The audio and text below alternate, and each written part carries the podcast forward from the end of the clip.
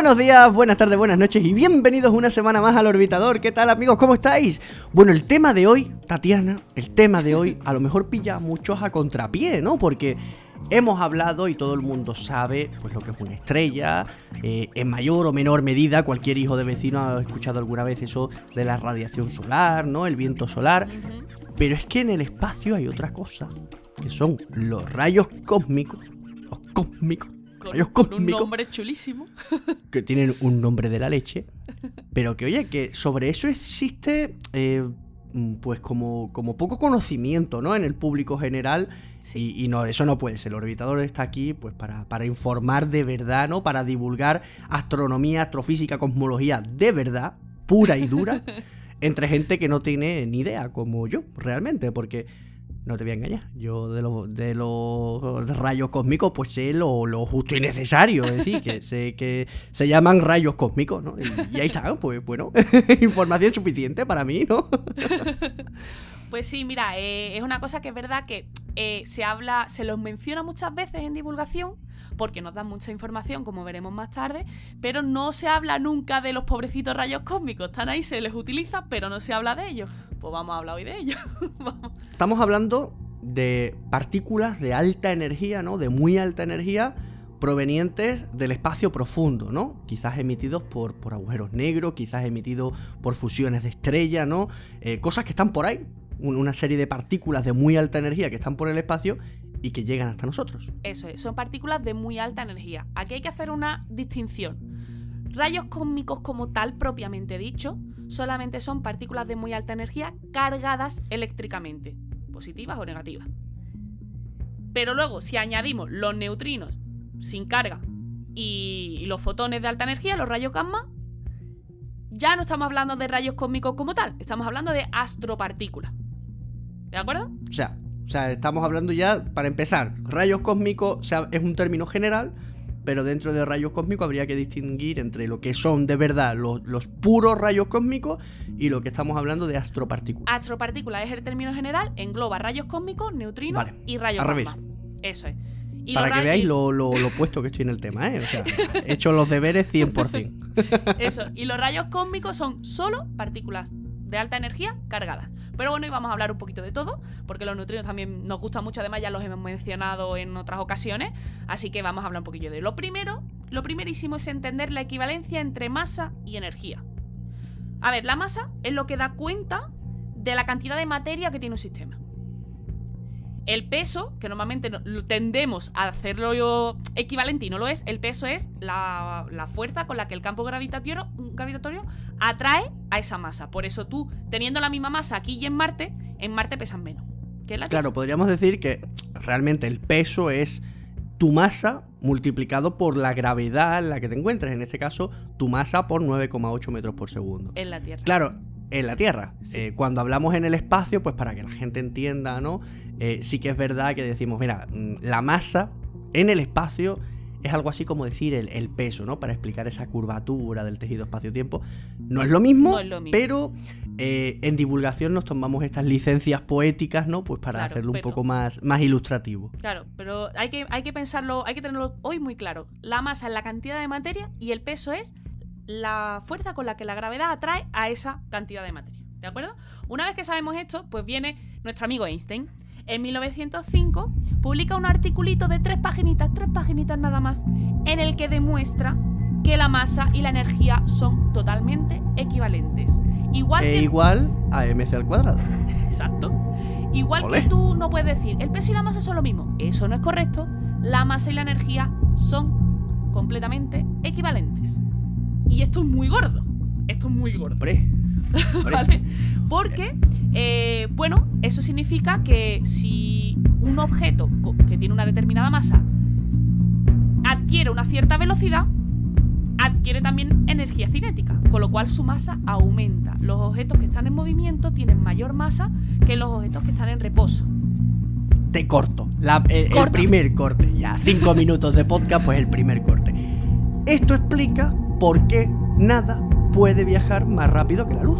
Eso es. Cualquier partícula, cualquier cosa, tú, yo, el micro, un átomo, todo tiene masa. a medida que esa masa, ¿no? A medida que ese cuerpecito, esa partícula va acelerando para coger la velocidad de la luz, se va volviendo cada vez más masivo. Más y más masivo. Entonces necesita más energía para seguir acelerando. Llega un momento que para alcanzar ese último 0,00001%, para alcanzar la velocidad de la luz, el salto de energía, la cantidad de energía que necesita es, infinita. Por eso la luz es la única. Y tú dices, bueno, ¿y por qué la luz sí lo consigue? Porque la masa, amigos míos, o sea, la luz, el fotón, es la única partícula que no tiene masa. Exacto, eso es. Entonces, eh, bueno, eh, esto es, este efecto a velocidades cotidianas es despreciable. Yo si echo a correr, pues no voy a tener más masa. ¿De acuerdo? Pero. Oye, oye, oye, pues yo me pongo a correr y cuanto más corro, más me cuesta. ¿eh? Eso sí es verdad. lo que sí es verdad que lo que vamos a hablar hoy, estas partículas de muy alta energía van a velocidades muy cercanas a las de la luz. Y ya cuando a esas velocidades, este efecto ya sí. Claro, aquí estamos hablando a lo mejor de un 98, un 99 y pico de la velocidad de la luz. Eso es. Entonces, hoy vamos, vais a ver que hablo todo el tiempo de la masa de las partículas en unidades de energía. El el electronvoltio, pues voy a hablar de gigaelectronvoltio, de teraelectronvoltio, son unidades de energía, pero se aplican a masa. ¿Por qué? Porque masa y energía son lo mismo. De hecho, la masa se puede considerar como energía en reposo. Toma ya. Eso es. Tú tienes dos masas, la masa normal, ¿vale? Em, que es pues la masa que tú tienes en reposo, y luego la masa relativista, que es la masa que tienes cuando se mueve ese objeto. ¿De acuerdo? Y por supuesto la relativista siempre va a ser mayor que la masa en reposo. Porque, te estás moviendo. Porque te estás moviendo. Al moverte ganas masa. Muy bien, pues Ya sabéis, chicos, si queréis adelgazar, el truco no es correr, todo lo contrario, es lo más quieto posible. lo más quieto posible. A ver, entonces, eh, hablando de rayos cósmicos, pues vamos a ver. Si tiene eh, pues más de un gigaelectronvoltio, eso no tiene origen solar. ¿Vale? El origen solar es un poquito más pequeño que eso. Del orden de 10 elevado a 6 gigaelectronvoltios ya estamos hablando de rayos cósmicos que provienen de supernovas de más de 10 elevado a 9 gigaelectronvoltios tienen ya origen extragaláctico. Eso ya es de fuera de nuestra galaxia, de otro tipo de eventos. Y luego hay por ahí algunos que se han detectado de 10 elevado a 11 que literalmente no se sabe de dónde vienen. Pero esos son 1 por metro cuadrado y siglo. O sea que fíjate, son muy, poquitos. Muy poquito, muy poquito, Chicos, yo sé que el gigaelectronvoltio no es una unidad de medida que, que utilicéis habitualmente, ¿no? Es como el teorema de Pitágoras, que os lo enseñaron en el colegio, ¿no? Eh, pero bueno, de momento no lo habéis usado, ¿no? O la gran mayoría de vosotros no lo habéis usado en vuestra vida diaria. Pues esto menos. Eh, esto no existe una forma de traducirlo. Es, como si os digo un metro o un gramo, un peso, es una unidad de medida y no existe forma de, Tenéis que, quedaros con pueda es mucha energía. Es mucha energía, quedaros con eso. ¿De acuerdo? Son cosas de mucha energía. Bueno, vamos a hablarnos qué, qué particulita, qué es esto. A ver, hemos hablado ya muchas veces, hemos mencionado en algún momento modelo estándar en el primer programa y demás. Vamos a hablar hoy del modelo estándar. El modelo estándar es el modelo que tenemos ahora mismo para entender las partículas elementales y fundamentales que hay. O sea, partículas que no están eh, formadas por partículas más pequeñitas que ellas, sino es ya la unidad base, el, el ladrillo que no se puede subdividir en más ladrillitos. Por cierto, si alguien está pensando en el átomo, porque se lo enseñaron en el colegio, el átomo hace muchísimos años que se dividió. De hecho, seguramente habéis escuchado las eh, centrales nucleares de fisión, ¿de acuerdo? los átomos no son la unidad básica ya de, la materia. Lo, hemos descubierto, hace ya muchos años, que los átomos están eh, compuestos de otra serie de particulitas que tampoco son elementales. claro. Que se pueden volver a dividir. Claro, los átomos tienen electrones, neutrones y protones. Los electrones sí son fundamentales, no están formados por nada más pequeñito, pero los neutrones y los protones están formados por cosas más pequeñitas que se llaman quarks. Entonces, ¿qué dice el modelo estándar? A ver, por un lado están los fermiones y por otro lado están los bosones. Estos son un montón de nombres raros, pero los escucháis con calma y seguro que os quedáis con ellos, ¿vale? Los quarks y los leptones forman los fermiones. Los leptones son, pues mira, el muón, que seguro que os suena, el electrón, que obvio que os suena, ¿de acuerdo? El electrón que va por los cables, el, el taquión y los neutrinos.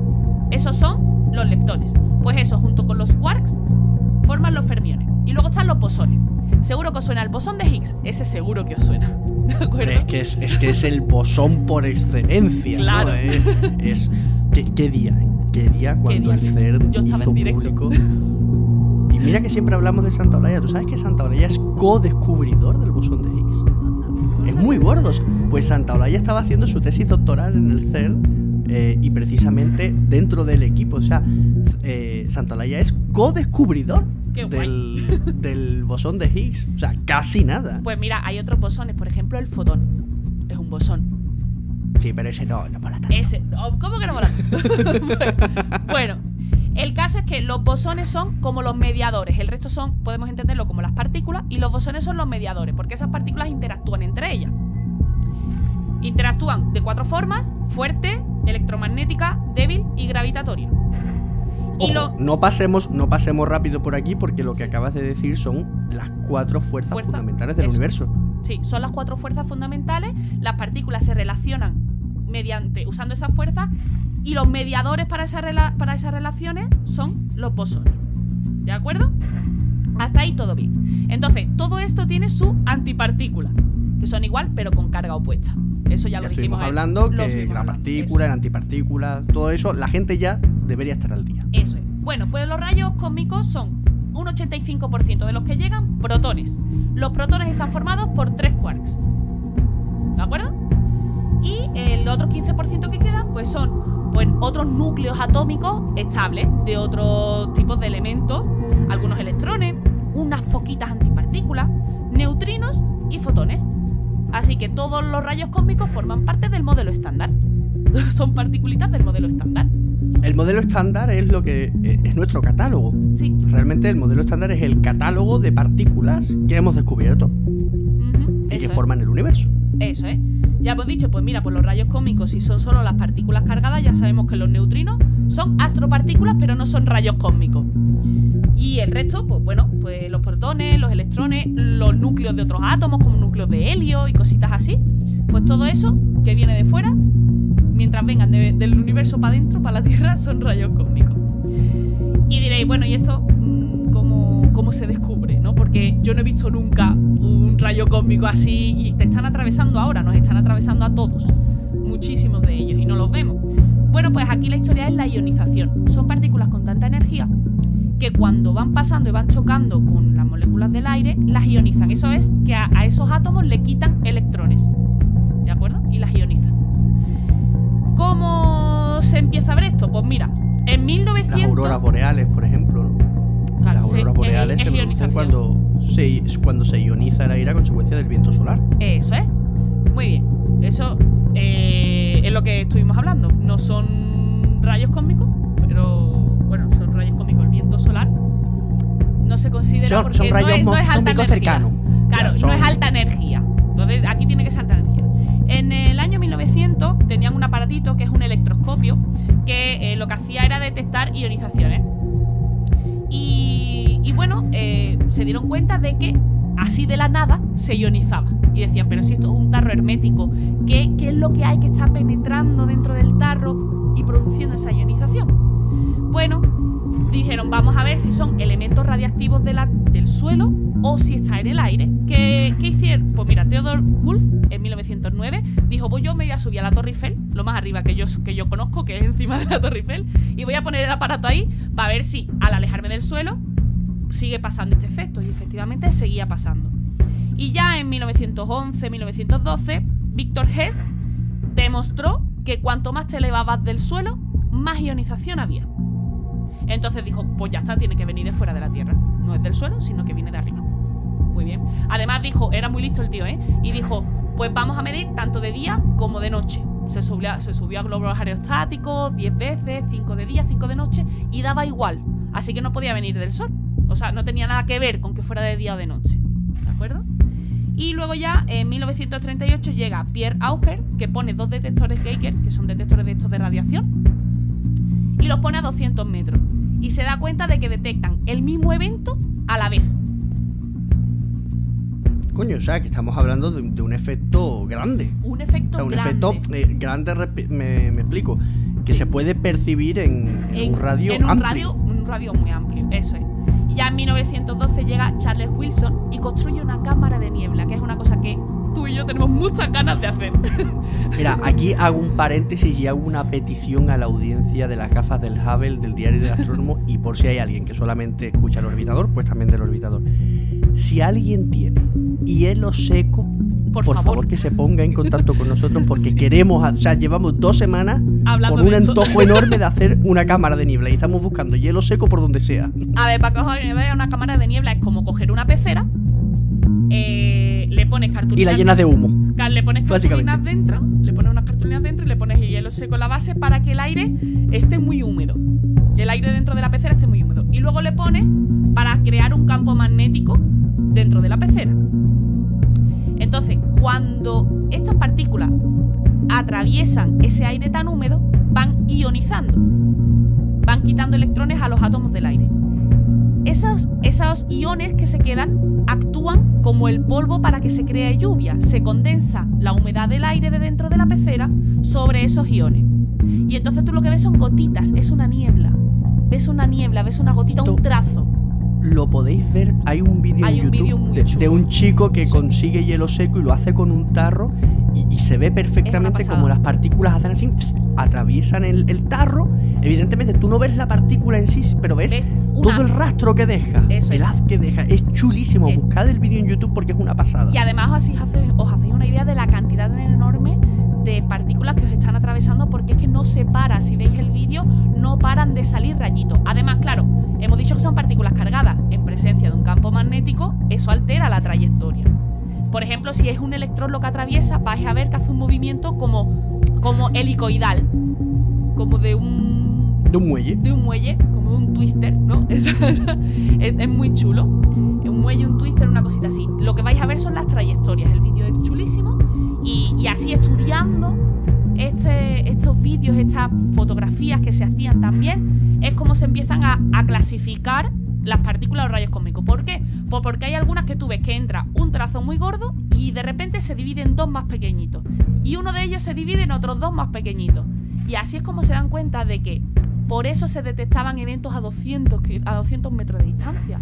Porque el rayo cósmico cuando penetra, cuando viene la partícula y penetra en la atmósfera, lo que hace es chocar con algo del aire y provocar una cascada. Provoca una cascada. Claro, como, si se rompiese y cayesen todos los fragmentitos. Como la masa y la energía son lo mismo, si dos partículas chocan, ahí hay mucha energía y de esa energía nacen otros tipos de partículas, que también viajan. Algunas de ellas se desintegran en partículas más pequeñas o en otro tipo de partículas simplemente. Otras de ellas chocan con más cosas del aire.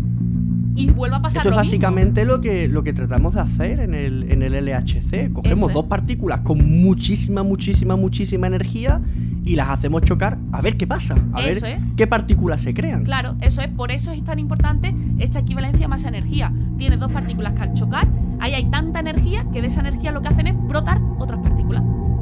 Y es una cosa muy, es una cosa muy chula. Entonces tú lo que ves es esas cascadas que se forman en la atmósfera. Bueno, entonces ya hemos aprendido que los rayos cósmicos sirven pues para ti y a mí tenernos enganchados en una cámara de niebla. Eso ya eso sí, que, eso mola. Pero, ¿qué hace? Es decir, mira, ¿qué utilidad tiene que nosotros sepamos A ver, vamos a empezar por los riesgos, ¿vale? Vamos a, abrir, vamos a abrir el prospecto por la parte de... Acabas de decir que nos están atravesando cientos, miles a cada momento. Eso es. No cojones al personal. A ver, a ver, tranquilidad. La atmósfera es muy buena y nos quita la gran cantidad. O sea, las partículas que son muy muy energéticas, la atmósfera se las carga, absorbe toda esa energía. El 95% de la energía que traen los rayos cósmicos se lo queda a la atmósfera, produciendo esas cascadas. Y lo que llega al suelo ya son los restitos. Son las cosas menos energéticas que no te van a hacer nada. ¿De acuerdo? Ah, vale. Bueno, Pero ojo, cuidado. Recordemos que estamos mandando personas al espacio. Fuera de la atmósfera.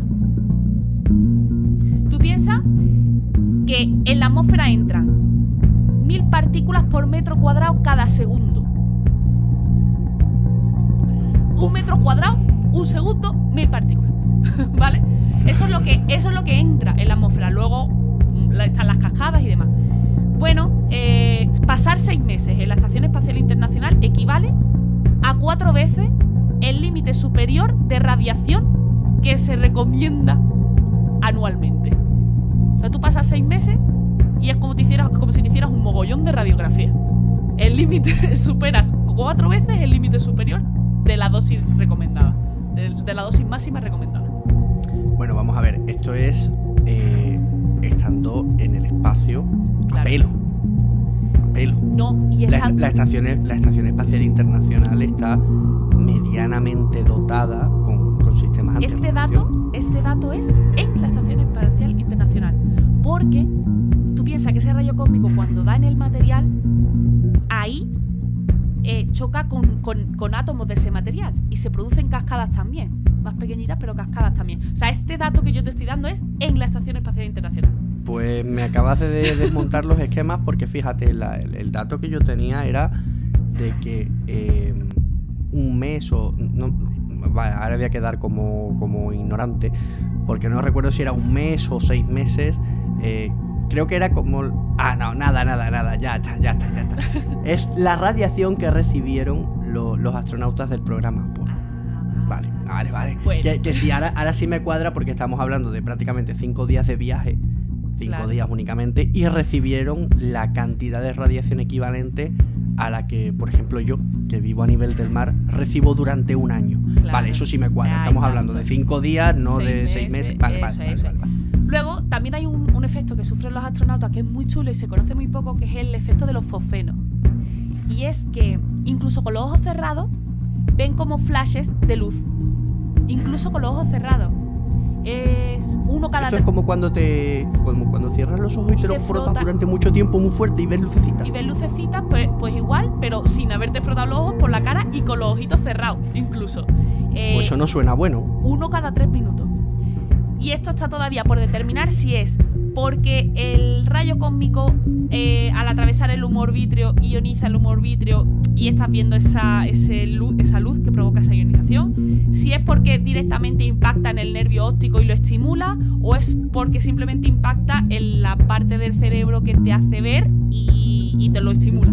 O sea, está una cosa así por ver, pero es verdad que eso que uno, uno cada tres minutos ven como un flashecito incluso con los ojos cerrados. Y eso les perturba el sueño y tal. Y es una cosa pues, que, oye, muy curiosa y poca gente sabe.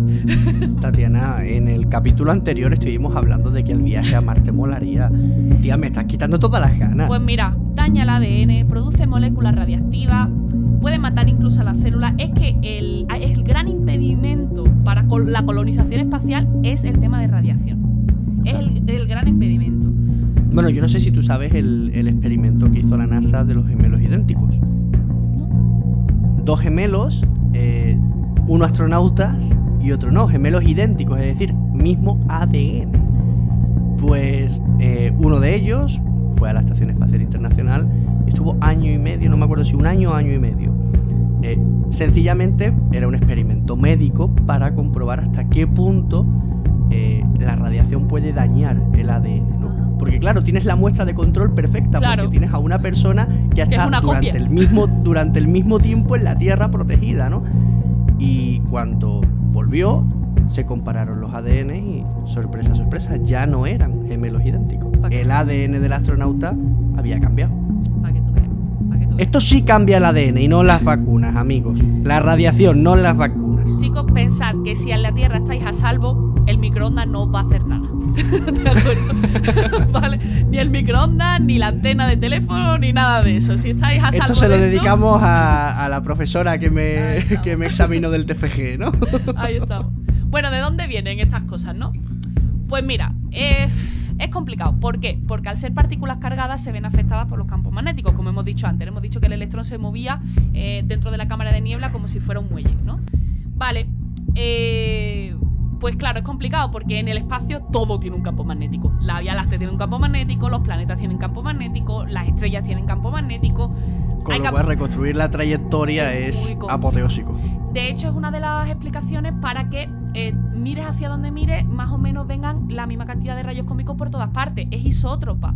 ¿Por qué? Porque es que se desvían, es una, una, trayectoria difusa que se llama. Que es que se desvían tanto a lo largo del camino que al final ya no sabes de dónde venían básicamente. Esa, es la cosa. Eh, lo que pasa que, bueno, lo que sí se sabe, que si son núcleos pesados, pues obviamente tienen que venir de estrellas, porque es donde se forman los núcleos pesados, de estrellas y de supernovas. Y eh, también lo que les pasa es que se quedan, hay muchos que se quedan atrapados en, zonas de campo magnético, a lo mejor de la Vía Láctea, se quedan atrapados ahí mucho tiempo y luego, y luego ya consiguen salir porque se les acelera. Se aceleran pues en explosiones de supernova, cuando se acercan a estrellas de neutrones, cuando se acercan eh, a cuásares y cositas así, pues se aceleran y entonces consiguen salir y consiguen, consiguen venir. Y hasta aquí, partículas cargadas, porque vámonos con las neutras, que son más interesantes. Las neutras lo que tiene es que, como no tienen carga, pues no les pasa esto, no se desvían. De la fuente los emite. Aquí estamos hablando de, los, neutrinos, los famosos neutrinos, Eso es. La fuente los emite y de donde salgan, además, como, tienen tantísima energía y son partículas que no les gusta juntarse con nadie, como dijimos en el hace un par de capítulos, no les gusta juntarse con nadie, pues de donde vienen van flechados. Ahora, son muy difíciles de detectar también lo dijimos, son muy complicados. Hablamos del Ice Cube, hablamos del Super Kamiokande, eh, dijimos que buscaréis fotos porque son detectores muy, muy chulos.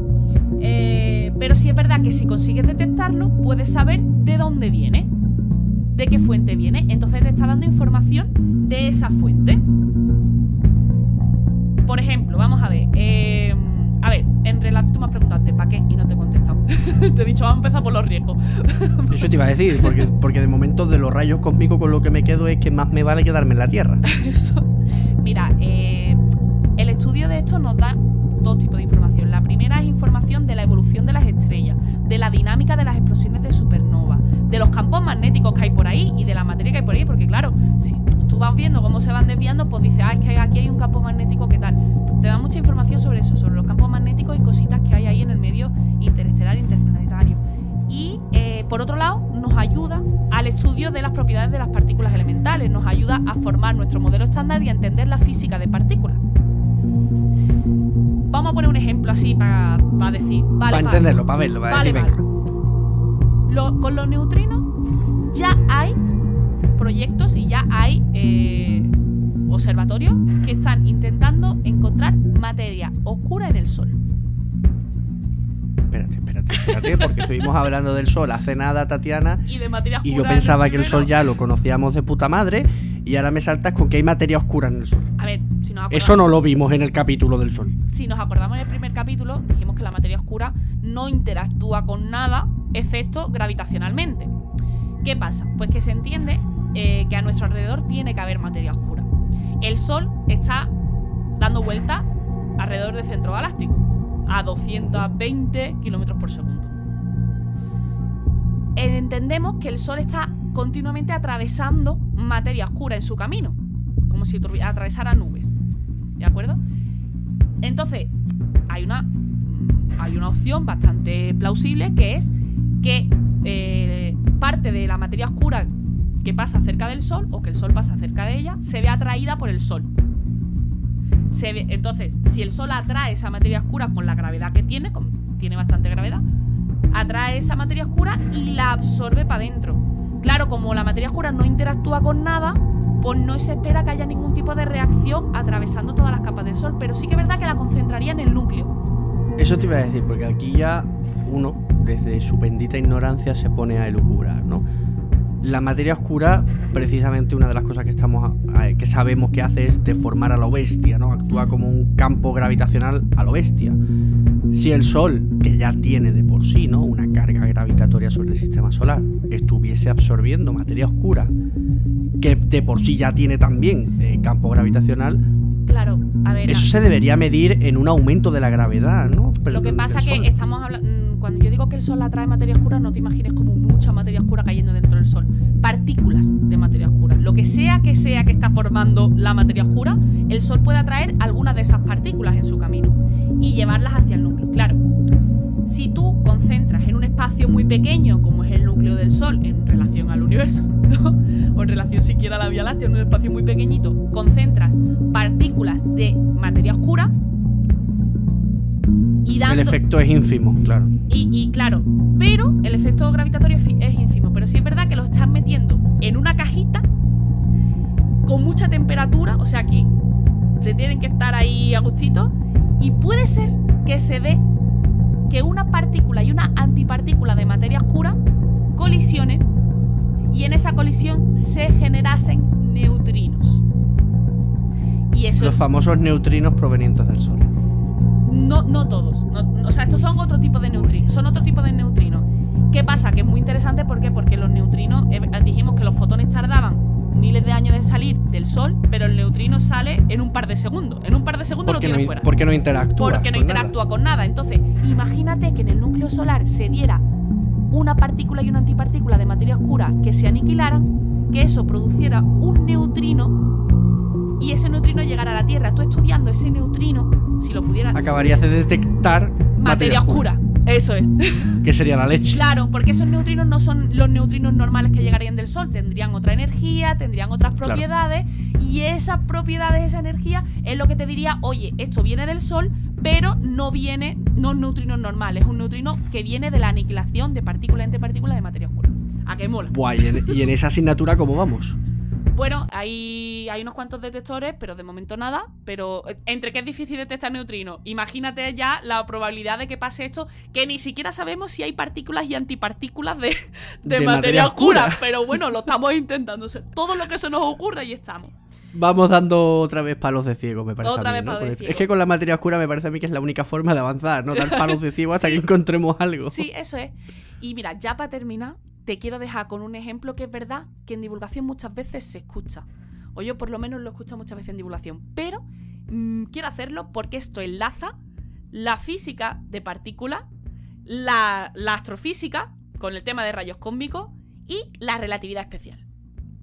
Buah, agarraos. vámonos agarraos, señores, que vienen curvas. Vámonos. A ver, hemos dicho que una de las partículas de modelo estándar son los muones. ¿El muón? Eso es. Los muones eh, aparecen pues, cuando llega un rayo cósmico a la parte alta de la atmósfera y en esa cascada aparecen muones. En concreto se crean a unos 10.000 metros de la superficie de la Tierra. Y además tú le preguntas al muón, oye, ¿tú cuánto tiempo vives? Y te va a decir, pues yo, vi- yo vivo 2,2 microsegundos. Muy poquito. Nada. Muy poquito. Eso sí, viaja a casi la velocidad de la luz, al 99% de la velocidad de la luz. Entonces, si tú dices, al 99% de la velocidad de la luz, la velocidad de la luz son 300.000 km por segundo, y yo vivo 200 2,2 microsegundos, el resultado es que al muón le da tiempo a... a Que atraviesa la Tierra. no, le da tiempo 600 metros. 600 Uy. metros. O sea, en 2,2 microsegundos a casi la velocidad de la luz, recorre 600 metros. Y, y dices tú, bueno, pues si se crean a 10.000 metros de altura y solo le da tiempo a recorrer 600, si yo pongo un detector en la superficie no debería medir ninguno. Bueno, pues esto fue lo que hicieron en 1963 Fritsch y Smith. Dijeron, pues me voy a cazar muones. Pusieron unos detectores en la superficie de la Tierra esperando no encontrar ninguno y encontraron, ojo cuidado, 412 por hora. Dilatación espacio-temporal. Y dices tú, ¿cómo leche hay aquí 412 por hora si se supone que nada más que recorren 600 metros y se crean a 10.000 metros? Porque a la velocidad de la luz, la distancia. es que la velocidad cambia. de la luz, la cosa es guay. Mira, La, la luz, ojo. lo que te dice la relatividad especial es que no hay ningún observador privilegiado. ¿De acuerdo? Entonces, lo- la cuenta que nosotros acabamos de hacer tiene trampa. Hemos dado, Claro. por, hemos dado por hecho que somos observadores privilegiados y que el tiempo del muón es tiempo absoluto. Y no lo es. Y no lo es. El tiempo es relativo. ¿Cómo se hace esto bien hecho con su relatividad especial? Vale. Pues yo que me he ido a medir neutron, neutrin, ugh, muones, perdón, yo que me he ido a medir muones, sé que mi reloj va más rápido. Lo que yo veo es que el muón no vive 2,2 microsegundos, sino que vive 34,8 segundos. Y por y tanto, multiplica le da tiempo por a llegar. 300.000 kilómetros por segundo. Por tanto, le da tiempo a llegar. Eso es. Pero si yo le vamos a preguntar al muón, ¿no? Porque yo, yo hemos dicho, soy un observador, uno. Pero el muón es otro. Es otro. El muón, hemos dicho, si tú le preguntas, te va a decir que vive 2,2 microsegundos. Perfecto. ¿Qué es lo que ve el muón? Que la distancia desde donde él se crea a la superficie no son 10.000 metros, son 600. Se acorta el espacio. A las velocidades cercanas a las de la luz, el tiempo, o sea, el tiempo se dilata y el espacio se acorta. De manera que el resultado es el mismo para los dos. El muón ve que a él le da tiempo a llegar. porque vive muy poquito, pero la distancia es más corta. Y yo veo que le da tiempo a llegar porque vive más de lo que él me dice. Claro, es que, la relatividad es brutal, es que la relatividad hace que a la gente le explote el cerebro con toda, con toda la razón. Tatiana, en futuras misiones tenemos que, acercarnos a la relatividad general y especial. Por supuesto.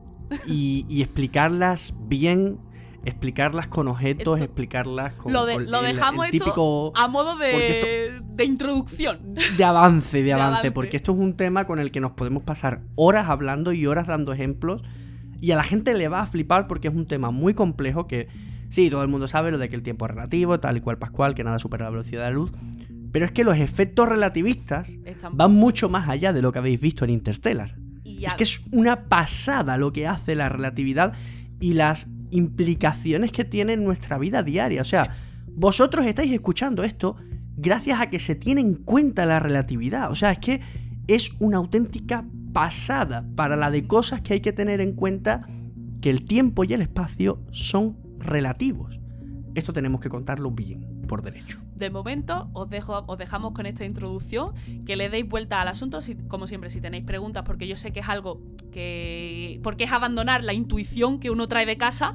Si tenéis preguntas, pues ya sabéis que no las podéis hacer. Y espero que os haya gustado un montón, porque hemos hablado de un montón de cosas de rayos cósmicos. Y ya, ya vamos, no sé qué más quieres tú, que te cuento. Una pasada, Tatiana, una pasada como siempre, de verdad, eres una pedazo de piloto. No, no, no creo yo que hubiese mejor piloto para esta nave que tú, ¿eh? de verdad te lo digo. Chica, vamos a ver qué ha pasado por el universo, ¿no? Vamos a ver con las noticias de esta semana. Venga.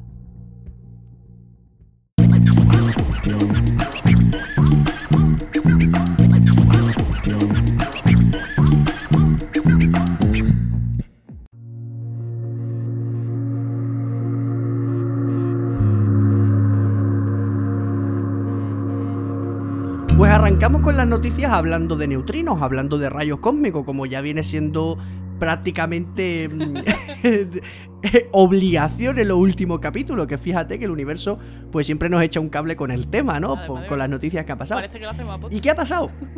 Pues que se ha detectado un neutrino, ¿vale? Eso no, no tendría por qué ser noticia. Pero lo interesante es que este neutrino es un neutrino de muy alta energía, como los que estábamos hablando, y proviene de una estrella que ha sido devorada por un agujero negro supermasivo. Como mola. Ojo, es la segunda vez que, conseguimos detectar ¿no? uno de estos neutrinos y seguirle la pista hasta su origen.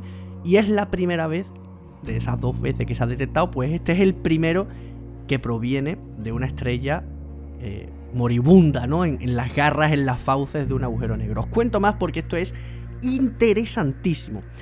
Veréis, a unos cuantos millones de años luz de distancia, mucho, ¿de acuerdo? Hay un agujero negro de 30 millones de masas solares. Para que os hagáis una idea, el agujero negro supermasivo del centro de nuestra galaxia tiene 4 millones de masas solares. O sea, estamos hablando de un monstruo, de un bicho de las profundidades del, universo que más te vale no, no acercarte, ¿no? Pues una estrella se acercó demasiado.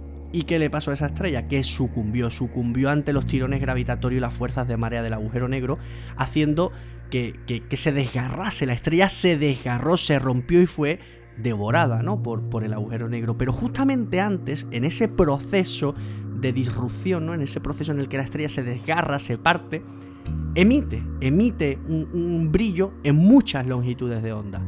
Y al parecer emitió un neutrino. Y es que en 2019, el 9 de abril de 2019, en el Ice Cube de la Antártida, uno de estos detectores que ya hemos comentado, se observó un neutrino. Se observó este neutrino. Se siguió la pista, se siguió la pista, se siguió la pista y resultó que llegó a un agujero negro.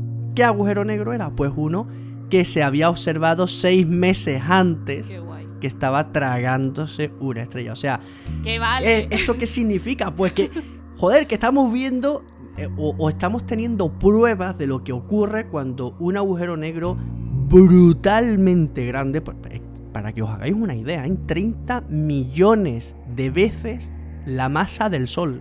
Coger nuestro Sol y multiplicarlo por 30 millones de veces. Es que es una locura. Es una locura. Así que nada, esto es muy interesante porque, bueno, voy a hablar de los rayos cósmicos? Y es que ya, ya lo hemos hablado Pero todo, es ya una- estamos viendo para qué nos sirven. una de ¿no? las pruebas de eso, de, de para qué sirven, para detectar este tipo de, de eventos. Mira, te sigo, te sigo. eh, vamos a hablar con una nota. Resulta que el 24 de febrero, el miércoles pasado, en Alberta, Canadá, se vio un meteoro azul, precioso. Azul, ya sabemos que azul significa que lleva magnesio. Magnesio. Eso es. Y además que se brilló muchísimo, se vio muchísimo y eh, están, o sea, tiene decían que tenía más o menos el tamaño de una heladera y probablemente hayan caído trozos en tierra, está todo el mundo buscándolos. O sea, estamos hablando de un meteoro con probabilidad de haber sido meteoritos. Meteoritos, O sea, de haberse convertido en meteoritos. Eso es, muy bien. Buah, sería, sería un pepino que si han caído meteoritos, eso estrato se hiciese con unos cuantos y nos lo enviase a la tienda del diario del astrónomo, ¿eh? Sería, sería. A, a ver si lo Sería encontramos. Tra- transmítalo, transmítalo. pues mola, mola, mola. Pues eh, yo voy a seguir en mi línea. Venga. No voy a hablar de rayos cósmicos, pero voy a seguir hablando de agujeros negros. Venga. Y es que eh, hemos hablado de agujeros negros y hemos hablado de materia oscura. Pues ahora un estudio sugiere que los primeros agujeros negros supermasivos podrían haberse formado a partir de materia oscura. Eh, la noticia dice mucho, ¿de acuerdo? La, la noticia dice mucho, pero os lo voy a resumir en prácticamente dos párrafos. Hasta el momento se creía que primero se formaban las galaxias. En el núcleo de las galaxias las estrellas empezaban a colisionar y nacía un agujero negro supermasivo. Esto es hasta hoy, hasta lo que se creía hasta hoy. ¿Qué pasa? Que ahora, con este nuevo modelo, parece ser que la materia oscura podría haber generado esos agujeros negros supermasivos. De tal forma que ¿qué fue el primero? ¿El huevo o la gallina? ¿Qué fue primero? ¿La galaxia o el agujero negro? Pues este estudio apunta a que primero fue el agujero negro. Gracias a la materia oscura, eh, materia bariónica, materia ordinaria, ¿no? Que, que podía haber estado, se pudo concentrar, se creó el agujero negro supermasivo que ya actuó como pozo gravitacional para atraer a las estrellas, atraer al gas y el polvo y formar a las galaxias. Qué guay. Esto es interesantísimo, sobre todo de cara a la cosmología y a, y a cómo se formó la propia Vía Láctea, porque imaginaos, ¿no? Buscando todo el día, todo el día, todo el día materia oscura, de la que sabemos muy poco, y a lo mejor puede ser que, que es- estamos aquí gracias a esa materia oscura formando esos agujeros negros supermasivos que hoy nos llaman Claro. tantísimo la atención. No, hombre, la materia oscura sí lo hablamos en su momento que, que sí que formaba pozos gravitacionales donde que empezaba a caer materia bariónica. El, el kit de la cuestión es que no solamente pozos gravitacionales, sino agujeros negros. Ese es el, el truqui de, de la noticia. el kit, el- lo importante de esta qué noticia, guay. ¿no? Pues mira, eh, voy a seguirte con ondas gravitacionales. ¿Qué te parece? Hoy, hoy va la Hoy cosa. va la cosa. Hoy va la cosa. Bueno, eh, además esto- esta noticia lleva marca española, lleva eh, marca del Instituto Gallego de Física de Altas Energías y de la... Uy, casi. Casi, casi. Ya creía que ibas a barrer para casa otra vez. no, no. Hoy no. y de la Universidad de Aveiro, en Portugal. Eh, bueno, el pasado septiembre se detectó la mayor onda gravitacional que se había detectado hasta el momento, que, bueno, Buah, una pasada, es que salió en en todos lados, fue sí. por La todos lados. GW190521. Eh, y bueno, en ese momento se atribuyó a la colisión de dos agujeros negros que habían dado como resultado pues un agujero negro más grande. ¿Qué pasaba? Que no terminaba de cuadrar muy bien porque la masa resultante de ese agujero negro como que no... O sea, mm, es una masa intermedia. Esto, de hecho, lo, lo contamos en las noticias de uno de los primeros capítulos, ¿no? Eh, contamos que se había detectado esa onda gravitacional y que precisamente lo que parecía que había era una colisión de dos agujeros negros, de pero que había dado un agujero negro de masa intermedia, algo que no, Que no cuadra. cuadraba, O sea, algo que no Claro, existía. tenía que ser o más grande o más pequeño, pero esa masa intermedia no cuadraba muy bien. Bueno, pues ellos han lanzado una idea y es que, eh, bueno, la han revisado y han dicho, vamos a modelizar con otro tipo de objeto. Con un objeto que todavía no se ha detectado, pero que está sobre el tablero, que son estrellas de bosones. Ya hemos mencionado en este capítulo los bosones, así que ya sabéis lo que son. Em, a ver, la partícula elemental que formaría estas estrellas de bosones sería materia oscura. O sea, es uno de los candidatos, uno de los candidatos que hay a materia oscura, que son unos bosones ultraligeros y son uno de los candidatos para que sean materia oscura. Eh, estas estrellas formadas por estos bosones ultraligeros, como digo, no se han detectado, es un, de momento una teoría, pero sí que es verdad que en este modelo, probando con este tipo de objetos, parece que explica un poco mejor que eh, la explicación esta de los dos agujeros negros de masa intermedia. Entonces, no es concluyente, no podemos decir existen las estrellas de bosones porque modelizando esto nos cuadra.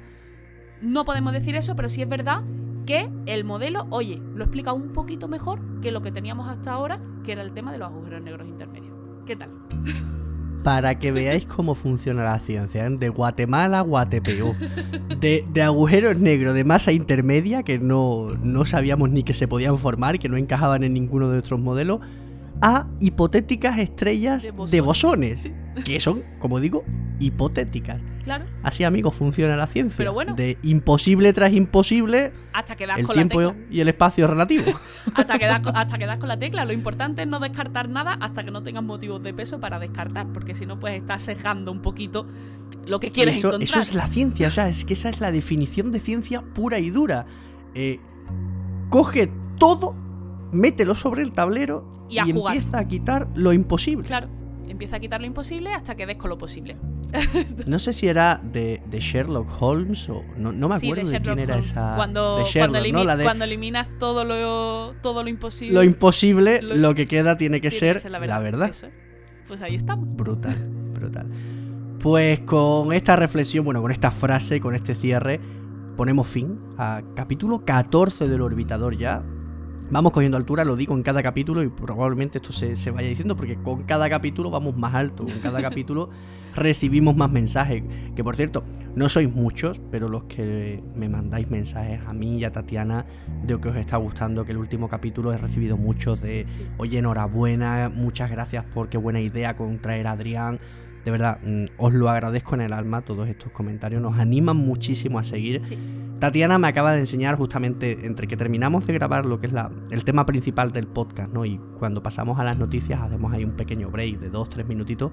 Y me ha enseñado un libro de 150 páginas que se ha leído, que se ha estudiado, junto con sus apuntes, para prepararse el tema de hoy. O sea, no os podéis imaginar, detrás mía no hay tanto trabajo, es decir, yo en este podcast, como veis, hago más de, de presentador, de moderador, de traductor y por supuesto de editor, pero realmente el, el trabajo gordo, el trabajo de investigación y de divulgación lo hace Tatiana y no os podéis imaginar la cantidad de horas y la cantidad de trabajo y la cantidad, por supuesto, de ilusión que le pone Tatiana a, a cada capítulo. Yo mm, me quito el sombrero, Oh. me quito el sombrero por todo lo que sabe, por cómo es capaz de prepararse temas tan complejos en tan poco tiempo, porque lo hacemos en menos de una semana y, y- y cómo es capaz de, de explicarlo tan bien para que se entienda. O sea, Tatiana, mm, mis 10. Muchas gracias. Mis 10. Muchas gracias. No, hombre, siempre lo que hablamos aquí siempre va documentado. Ya sabéis que nosotros, divulgación de calidad. Y si algún día metemos la pata, pues no os preocupéis, que, que evidentemente. mm, Rectificamos. No lo contáis. No lo contáis y rectificamos. Yo confío plenamente en ti, Tatiana. Oh, qué verdad, responsabilidad. Porque lo, lo que te lo ocurras es, es brutal.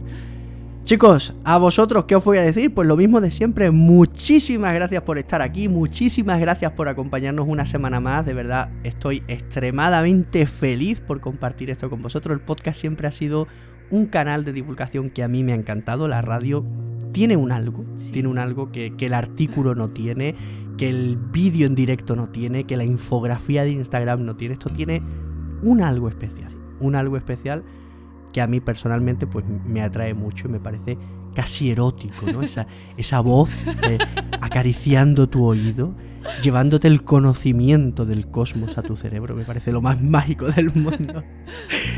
Bueno, pues chicos, con esta tontería de martes a las 9 y 1 de la noche, desde control de misión, corto Hasta luego.